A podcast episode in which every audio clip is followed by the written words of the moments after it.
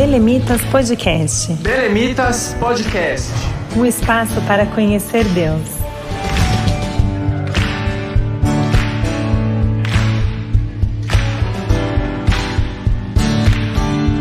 Olá pessoal, a paz do Senhor, sejam bem-vindos a mais um episódio do Belemitas Podcast. Nós estamos no segundo episódio da nossa série sobre a cultura do cancelamento. Nós fizemos aí uma enquete para saber se vocês queriam esse segundo episódio e com 99,17% de votos a gente foi aprovado para voltar aqui. Esse pequeno aí restante que votou contra foi a torcida de um time que a gente comentou na semana passada, mas tá tudo bem. E é muito bom a gente estar aqui junto, então, se você não está entendendo o que eu estou falando, é só te relembrar que a gente lançou já um primeiro episódio né, dessa série e comentamos bastante coisa sobre esse tema que é tão relevante, que é tão importante a gente estar tá vivendo aí em dias que isso está extremamente destacado. Então, se você é novo por aqui, seja muito bem-vindo. Muito bem-vinda também ao Belemitas Podcast, sinta-se muito à vontade. Você pode acompanhar todos os nossos episódios no belemitas.com/podcast ou também nas plataformas digitais. Eu sou o Wellington Matheus e para continuar essa série eu estou junto aqui com o Luiz Felipe e o Léo Dantas e agora eles também vão conversar um pouco com vocês. Pessoal, paz do Senhor, sejam bem-vindos. Paz do Senhor, pessoal. Mateus. Muito bom estar aqui de novo. Vamos embora. Vamos lá, vamos para cima. Isso aí, muito bom. Então, antes da gente relembrar um pouquinho que nós vimos no nosso último episódio, se você já escutou, você está aí com a memória fresca, se não, a gente convida a escutar esse, depois voltar lá para é, saber um pouquinho mais sobre esse tema também. Eu quero te relembrar sobre as nossas redes sociais. Lá no arroba Grupo Belemitas, você acompanha todos os nossos trabalhos, vê os nossos lançamentos e tudo que a gente tem produzido além do nosso podcast. E você também pode acompanhar a Rádio RBC, que é o canal pelo qual esse podcast chega até você. Então é só acompanhar nas redes sociais no arroba Rede Rádio RBC e o site rbcbelém.com.br para levar essa programação para o seu dia a dia. Então, muito bem, pessoal, Léo e Luiz, se a gente puder resumir aí o que, nós vimos no nosso último episódio, o que, que a gente pode destacar daquele primeiro episódio sobre a cultura do cancelamento? Vamos lá. É, primeiramente dizer que é um prazer estar aqui de volta com, com vocês, gravando, uma experiência super bacana. É, queria esclarecer também aos nossos ouvintes, especialmente ao pessoal que está assistindo pela, pela Rádio RBC que eu não fui cancelado pela torcida do Botafogo, não me agrediram no rosto, tá bom? Não foi, pelo menos por enquanto, né? Tá tudo em ordem comigo. Na verdade, eu arranquei os dois sisos do lado direito por isso que eu estou com essa é, carismática bochecha do Kiko, tá bom? Espero que isso não incomode vocês. Mas uh, vamos então fazendo uma recapitulação acerca do que nós falamos no, no episódio passado, a gente deu uma boa introdução, falamos aí um pouquinho acerca da cultura do cancelamento, trouxemos uma definição para o que é cancelamento e bem rapidamente, apenas para recapitular, cancelamento é um, uma exposição, né, uma exposição pública de uma pessoa nas redes sociais, é, com vistas a pressionar instituições, opinião pública, etc., para que aquela pessoa é, é, sofra sanções sociais de qualquer espécie. Nós falamos também como esse expediente ele é associado geralmente a, a pautas ditas progressistas, né? Trouxemos é, é, alguns exemplos de cancelamento, exemplos aí tanto nacionais quanto internacionais, e falamos um pouquinho das premissas, das causas, das causas eficientes do cancelamento, né? Trouxemos aí algumas causas de ordem pessoal, por que as pessoas cancelam as outras nas redes sociais, e também trouxemos uh, algumas, algumas premissas de ordem mais, uh, uh, digamos assim, é, lógica mesmo, né? Por que é que o cancelamento existe, né? E está relacionado à velocidade das redes sociais, à força das redes sociais e a necessidade que as empresas principalmente têm de estancar danos, né, estancar sangramentos à sua imagem nas redes. Então, basicamente foi isso, foi esse o conteúdo do primeiro episódio, Matheus. Bacana, Luiz. Então a gente tem aí mais de 50 minutos nesse primeiro episódio com uma conversa bem, bem relevante aí, bem profunda, que você pode também acompanhar, compartilhar com seus amigos. É uma introdução ótima a esse assunto, a cultura do cancelamento. E hoje a gente continua aqui. Eu queria pedir para o Léo já introduzir a gente, começar o bate-papo. O que, que nós vamos falar nesse segundo episódio?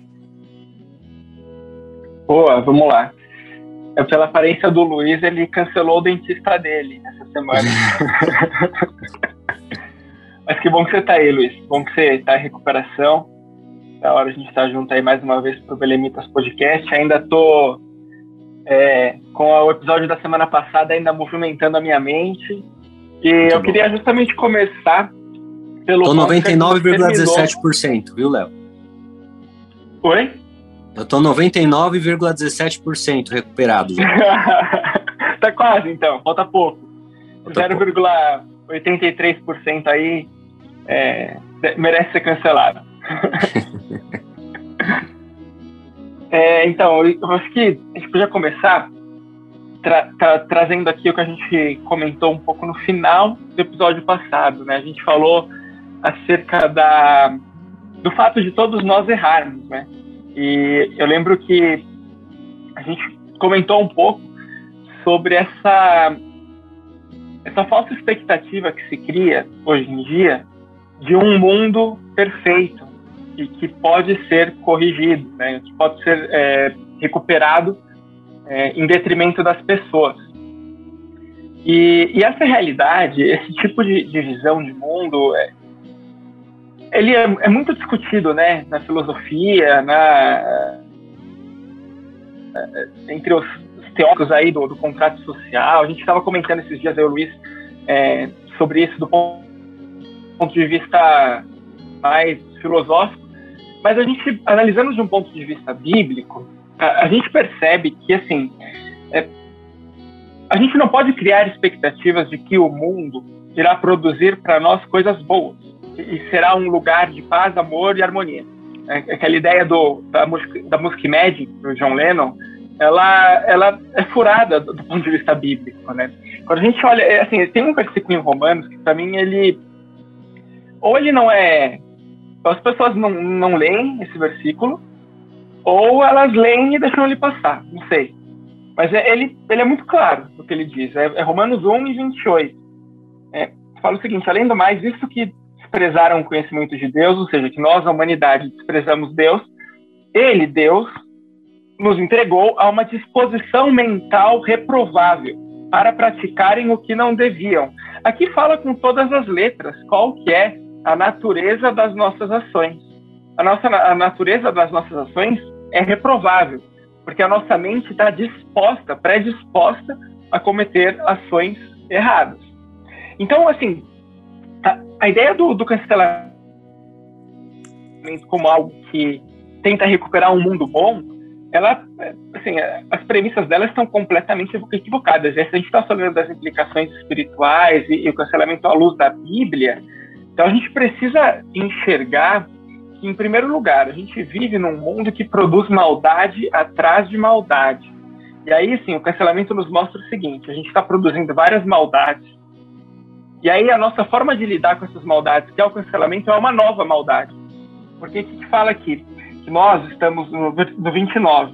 Nós nos tornamos cheios de injustiça, maldade, ganância, depravação, inveja, homicídio, rivalidades, engano e malícia.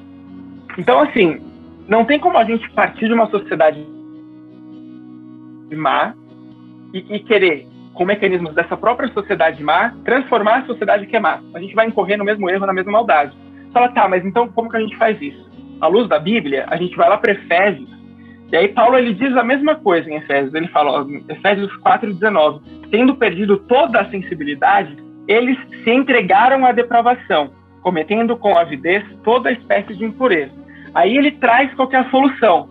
Olha só, versículo 20. Todavia, não foi isso que vocês aprenderam de Cristo. E aí Paulo começa a trazer para nós o que, que é o novo homem, o homem transformado por Cristo. E na minha visão, na minha opinião, o único homem e mulher, os únicos seres humanos que podem salvar a humanidade da cultura do cancelamento são esses aqui que Paulo trata.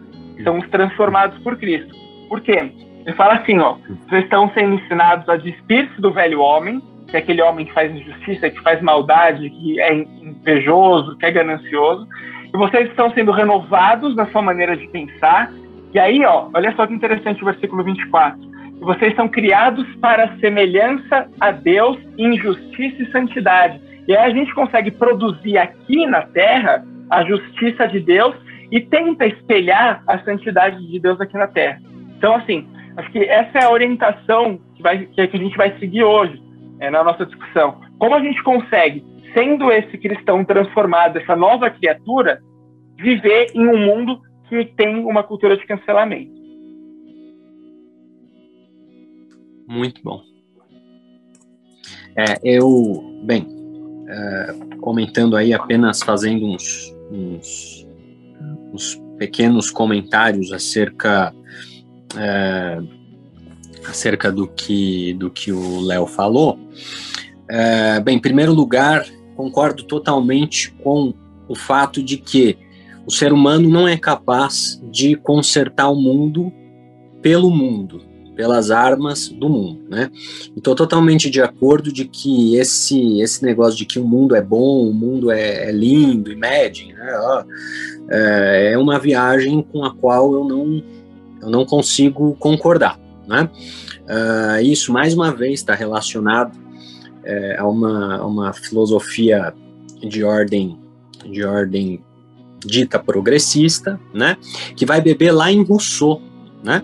Vai beber em Rousseau no mito do bom selvagem, de que o ser humano no seu estado de natureza ele é bom e que aí a sociedade vem e corrompe o bom selvagem, né?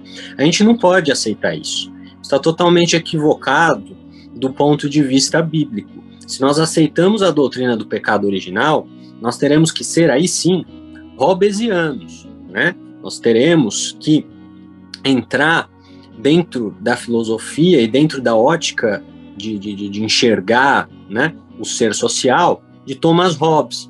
Saber que o homem, no seu estado de natureza, ele é terrível, ele é péssimo. O homem é lobo do homem, no estado de natureza. E é isso que a palavra de Deus nos ensina. Nós, quando somos resgatados pelo Espírito Santo, aí sim nós temos a condição de, ao receber inclinações para as obras do bem, praticar o bem mas isso só se dá por meio do fruto do Espírito, né? que evidentemente só tem aquele que é tomado pelo Espírito Santo. Tem um texto muito bom, muito interessante acerca dessa, dessa questão uh, do, do, pecado original e tal, e como ele corrompe o homem, uh, que se chama Pecado e Pecados. Né? Então ele faz distinção entre o pecado original e os pecados cometidos pelo, pelo ser humano na, na sua conduta. São conceitos diferentes. Né? E esse texto é do F.B. Hole, que é um, foi um teólogo do século XIX muito bom, é, e inclusive depois é, a gente vê aí com o Mateus tem uma forma da gente disponibilizar esse texto para o pessoal. É, eu só tenho ele em inglês, mas eu vou procurar ele em português também para a galera se inteirar. É um texto que explica bem essa, essa questão. Boa, legal, pessoal. Vamos lá, Luiz, a gente coloca assim esse texto para a gente ler e conferir e se aprofundar nesse assunto. E os comentários de vocês foram perfeitos assim para a gente começar a nossa discussão hoje e é muito bom entender que a Bíblia ela não esconde nem negocia nada de nós é, e conosco, né? Ela mostra para a gente a realidade, a verdade, que é o que nós realmente precisamos para viver de forma diferente como novas criaturas nesse mundo. Pessoal, então tendo em vista isso que nós é, discutimos no primeiro episódio, o que a gente já introduziu aqui agora, como que é que o cristão ele lida com essa cultura e por que que nós não podemos aceitar a cultura do cancelamento? Então, vamos lá. É, a gente trouxe alguns tópicos interessantes para a gente debater essa questão é, de por que o crente não deve, né, não deve aceitar a cultura do cancelamento. A gente pode dividir isso mais ou menos aí em quatro tópicos, claro, é, a gente vai, vai, vai uh, tendo liberdade, não é nenhum tipo de fórmula, é só para a gente dividir aqui a nossa argumentação, tá? Então, a gente fala em quatro motivos pelos quais o cristão não deve aceitar a cultura do cancelamento. Em primeiro lugar, E esse é um motivo, inclusive, que não é nem um motivo essencialmente cristão. Se você é, é, conhece alguém que, que não é cristão, ou enfim, para os ateus, para quem quer que for, esse motivo vale, né? Já é o bastante para a gente lançar por terra a cultura do cancelamento, que é o seguinte: cancelamento não é um mecanismo cientificamente válido para se fazer eclodir a verdade. Vamos explicar isso daí. Vamos explicar. Quando você tem uma determinada ideia, uma opinião acerca de algo, você manifesta a sua opinião acerca desse algo, e existem várias formas de você provar que alguém que manifesta né, uma opinião está errado. Tá? Você tem várias formas de você fazer isso. Silenciar essa pessoa não é uma forma cientificamente legítima. Por que, que não é uma forma cientificamente legítima? Censurar alguém que está manifestando um posicionamento acerca de alguma coisa. Vamos entender. Em primeiro lugar, qualquer opinião científica, ela por definição, ela tem que ser falseável, tá? O que é que isso significa? Tá? É, é, essa é uma definição que vem de um filósofo alemão que chama Karl Popper. É, depois pode pesquisar aí, vai lá na Wikipedia, procura que você vai encontrar bastante coisa é, sobre ele, bem, bem fácil, porque é um filósofo muito importante da, da epistemologia. O que que o, o Popper ensinava acerca disso? Uma opinião só é científica se eu for capaz de trazer uma evidência que a derrube. Olha que interessante, né? É bem interessante essa, essa forma de enxergar a ciência, porque geralmente a gente vai pelo lado contrário. A ciência é uma coisa muito certa, muito garantida. E na verdade, não. Aquilo que é científico só é científico porque é falseável. Então vamos pegar um exemplo. Se eu chego para vocês e digo assim: todos os cisnes são pretos ou são brancos, perdão. Todos os cisnes são brancos. Essa afirmação é uma afirmação científica? E a resposta é sim, é uma afirmação científica. Por quê? Porque se vocês encontrarem um cisne preto, vocês vão me desmentir. Ok? Então, pelo fato da minha afirmação ser falseável, ela é científica. Agora, olha só, se eu disser assim, talvez chova amanhã, essa afirmação é científica? Não é, porque eu não consigo falsear. É impossível falsear. Digamos que amanhã chova. Vou falar, tá dentro da, da minha fala. Se amanhã não chover, também vai estar dentro da minha fala. Então, por não ser falseável, não é uma afirmação científica. Uh, e assim funciona a ciência. Ou seja, você só consegue elaborar ou descobrir a verdade das coisas se você submete o que você disse à contradição a que as pessoas examinem o que eu estou dizendo e digam se o que eu estou, né, tentem encontrar evidências para saber se o que eu estou dizendo ou não é verdadeiro, é válido ou não é. Tá? Então, por conta disso, é estúpido você silenciar pessoas que tenham opiniões ou que manifestem uh, uh, uh, ideias que são contra a corrente, né, que não são mainstream. Porque não raro, muitas vezes, inclusive, uma pessoa que manifesta uma opinião que não é mainstream, ela, algumas décadas depois, ela se prova certa. Né? Nós vemos vários exemplos na história de cientistas, de intelectuais que foram cancelados, é, né? na época não existia cancelamento, mas enfim, foram é, criticados, levados ao ostracismo científico, uh, e depois eles vieram se provar corretos. A gente tem vários exemplos. Então, Giordano Bruno e Galileu Galilei foram colocados na fogueira porque eles diziam né, que a Terra girava em torno do Sol. Hoje essa é uma verdade absoluta, quer dizer, pelo menos cientificamente não se questiona isso hoje, em 2021, né? Não se deveria, pelo menos, questionar, né? Eu ainda acho que os terraplanistas lá, aquela galera é, é zoeira, né? Eu não sei vocês, mas para mim é zoeira aquele povo lá. Eles são uns grandes trolls da internet. Eu me recuso a acreditar que tem gente séria que realmente é, é acredita nisso. Mas, enfim, nós temos um outro exemplo interessante, que é o Luiz Pasteur. Luiz Pasteur, ele disse que doenças eram causadas por micro-organismos, por germes. E ele não viu em vida reconhecimento dessa tese científica dele. Né? Inclusive, teve um, um caso interessante de um, de um sanitarista chamado Ignaz Semmelweis, que era um sanitarista é, acho que ele era alemão lá, era da, daqueles cantos lá, mas ele trabalhava em Viena.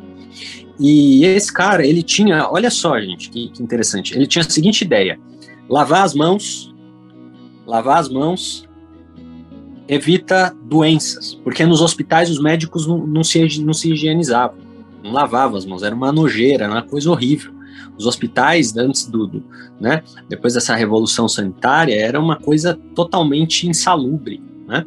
E aí esse cara, sem ter como provar, porque ele veio antes, inclusive, do Pasteur, ele propôs essa, essa ideia, porque ele viu isso na prática ali, no, no cotidiano dele, e ele foi simplesmente achincalhado.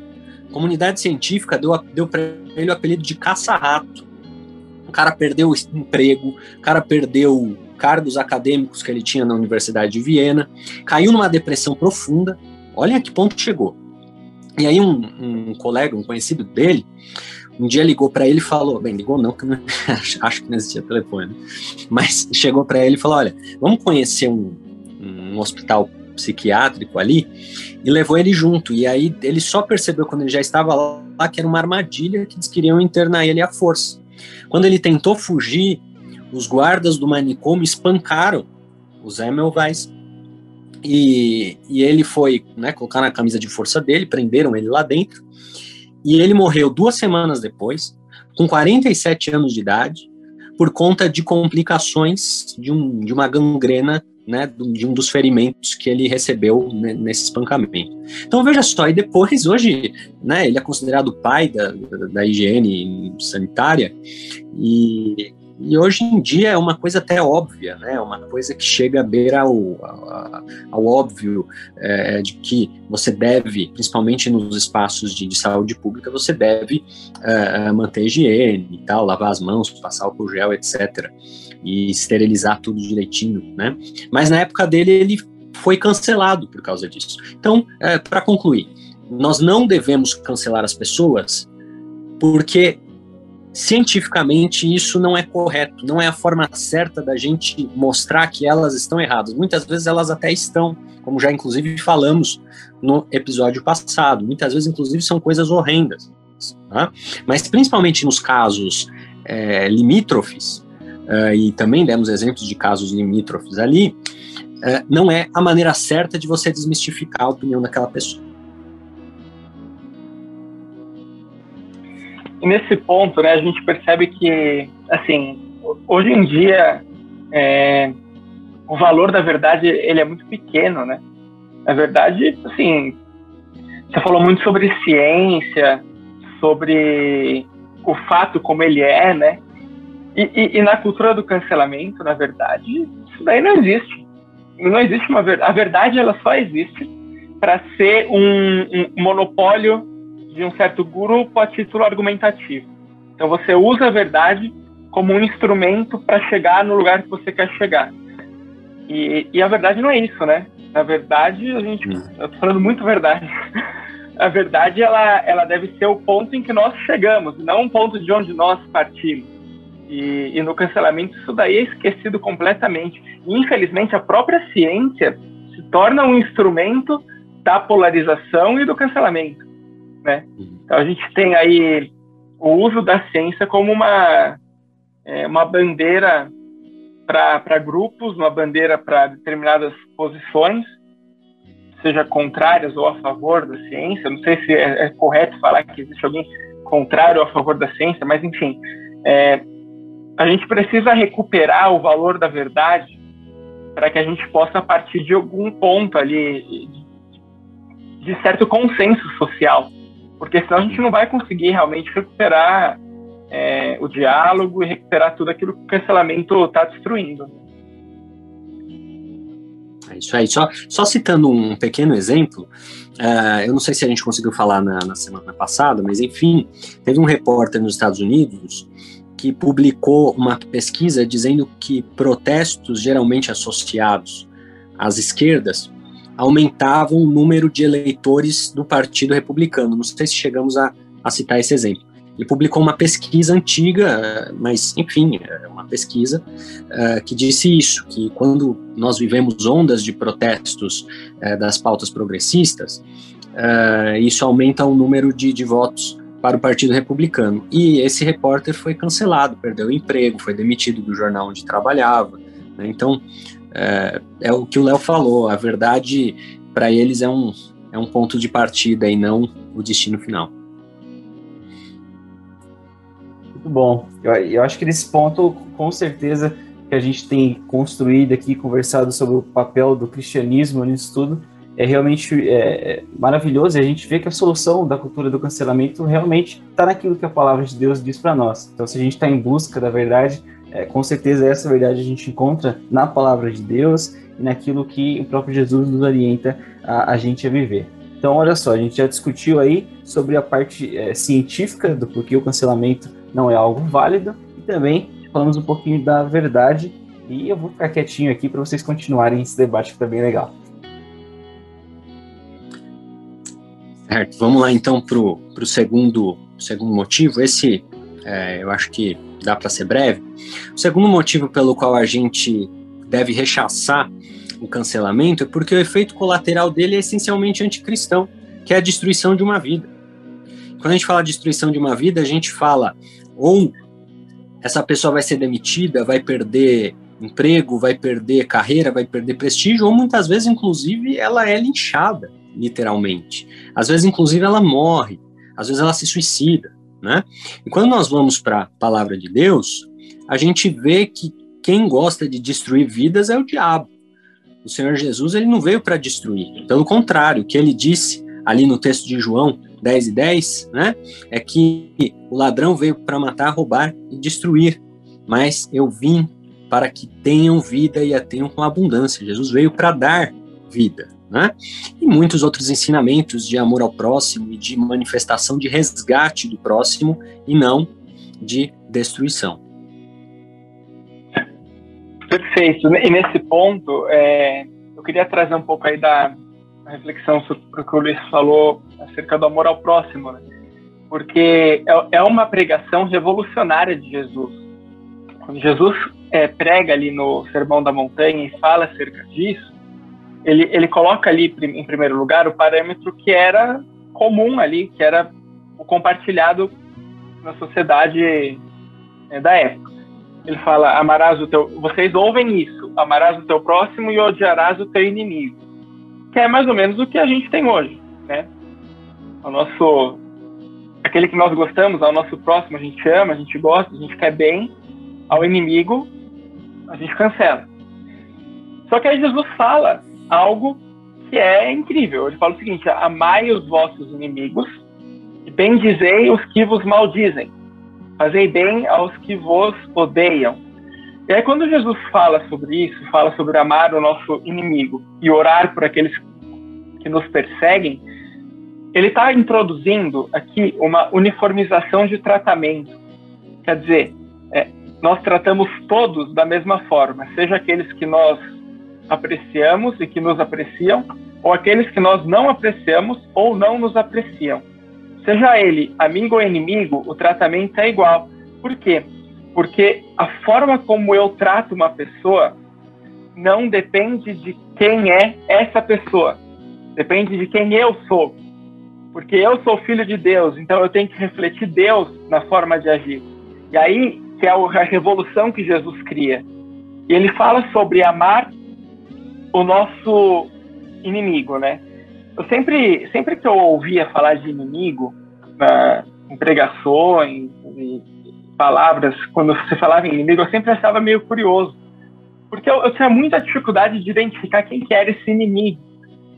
É, porque para mim, na minha cabeça, assim, quando eu era adolescente, é só super-heróis tinham inimigos.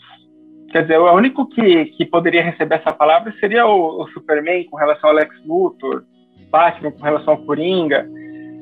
Só que é, o que a gente percebe é que a nossa sociedade é uma sociedade de inimigos a gente consegue identificar, às vezes, com mais facilidade quem é nosso inimigo do que quem é nosso amigo.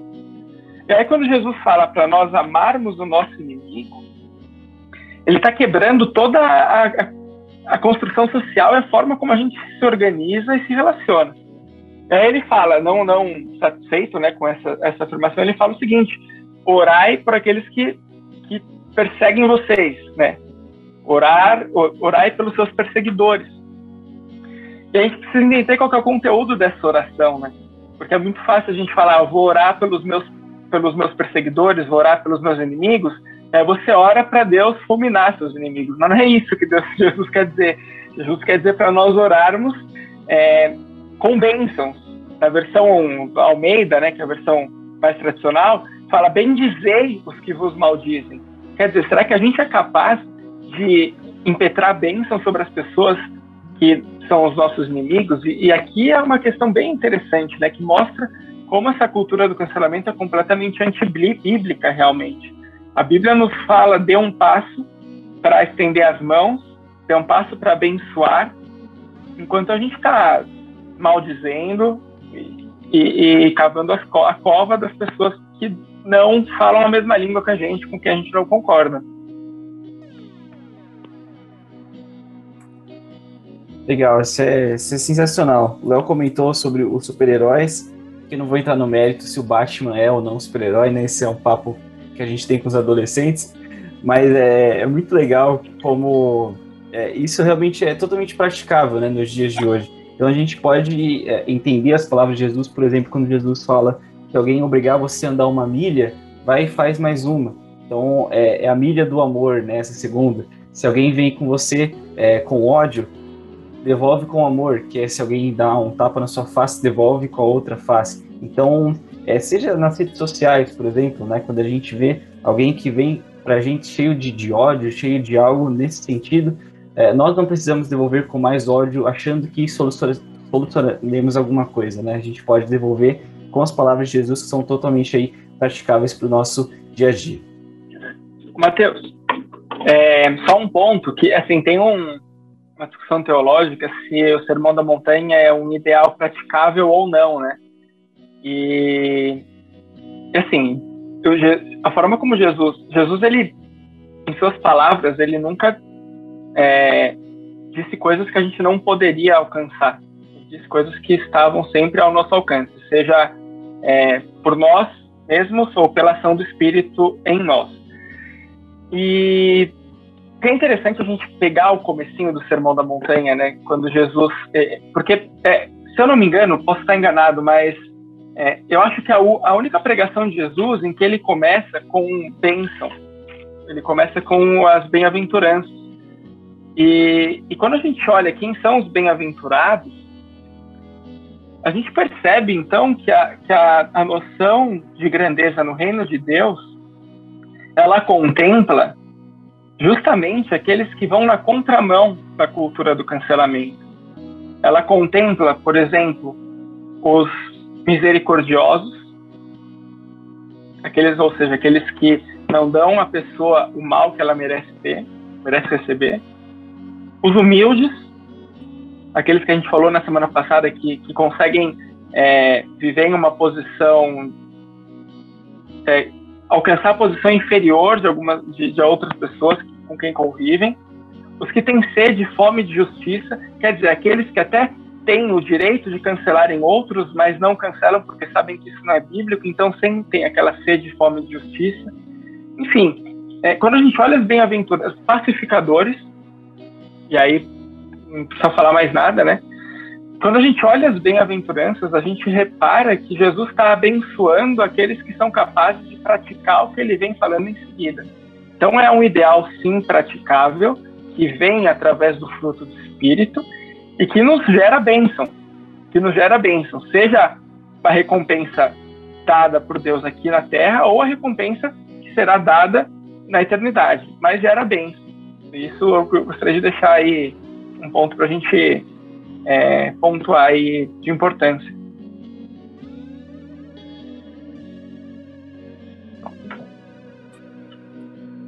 Muito bom. Pessoal, olha só, nós estamos aqui com alguns minutos já avançados desse episódio e nós temos bastante assunto ainda para comentar. Então vamos propor algo aqui interessante, já que os nossos ouvintes não nos cancelaram lá no começo. É, imagino que todo mundo aí quer continuar discutindo esse tema, então a gente pode muito bem ter um terceiro episódio. E aí eu queria saber de vocês se vocês topam e se a gente pode falar um pouquinho o que, que vem aí no próximo episódio também. Opa, muito bom. muito bom. É, é um assunto rico, né? E, e atual e moderno. E, e, a gente acertou o timing né, de uma forma nesse, nessa série que realmente foi, foi incrível. Então eu acho que vale, vale a pena com certeza nós, nós fazermos aí uh, uh, mais um episódio.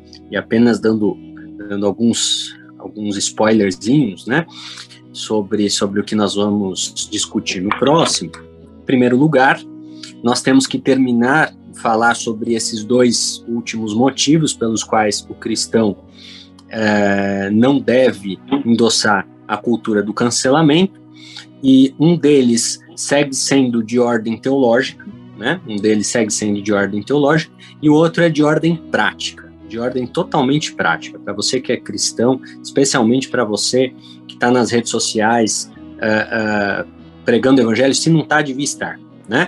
Mas se você já está nas redes sociais e manifesta que é cristão nas redes sociais, que você uh, é filho de Deus e gostaria que outras pessoas também abraçassem essa fé, esse último motivo vai ser importante para você.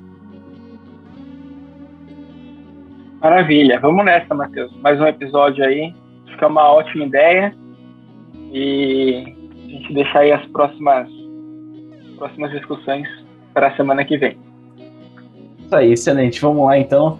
É, antes da gente encerrar, eu vou pedir então para o Léo é, orar com a gente. Mas só para a gente finalizar e eu te lembrar, para você permanecer conectado com a gente, é só ir lá no arroba Grupo Belemitas e no belemitas.com. Você vê o nosso blog, os podcasts, as nossas canções, composições.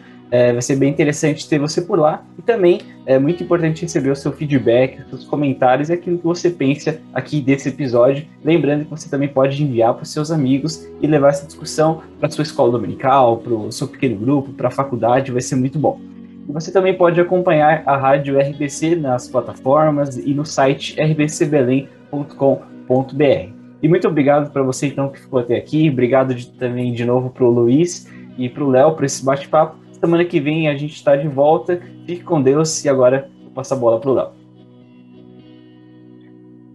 Legal, vamos então fazer uma oração para a gente encerrar esse episódio.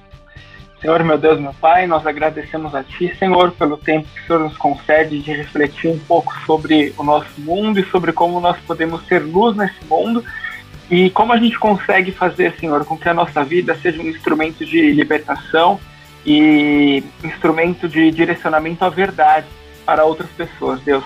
Eu te peço nesse instante que o teu fruto venha se desenvolver no nosso coração, para que a gente possa cumprir uh, o chamado que o Senhor nos dá de amar o próximo, amar os nossos inimigos e ser um ponto de equilíbrio em um mundo que anda tão desequilibrado, Senhor. Abençoa-nos em tudo e que nós possamos brilhar a sua luz nas trevas. Em nome de Jesus nós agradecemos. Amém.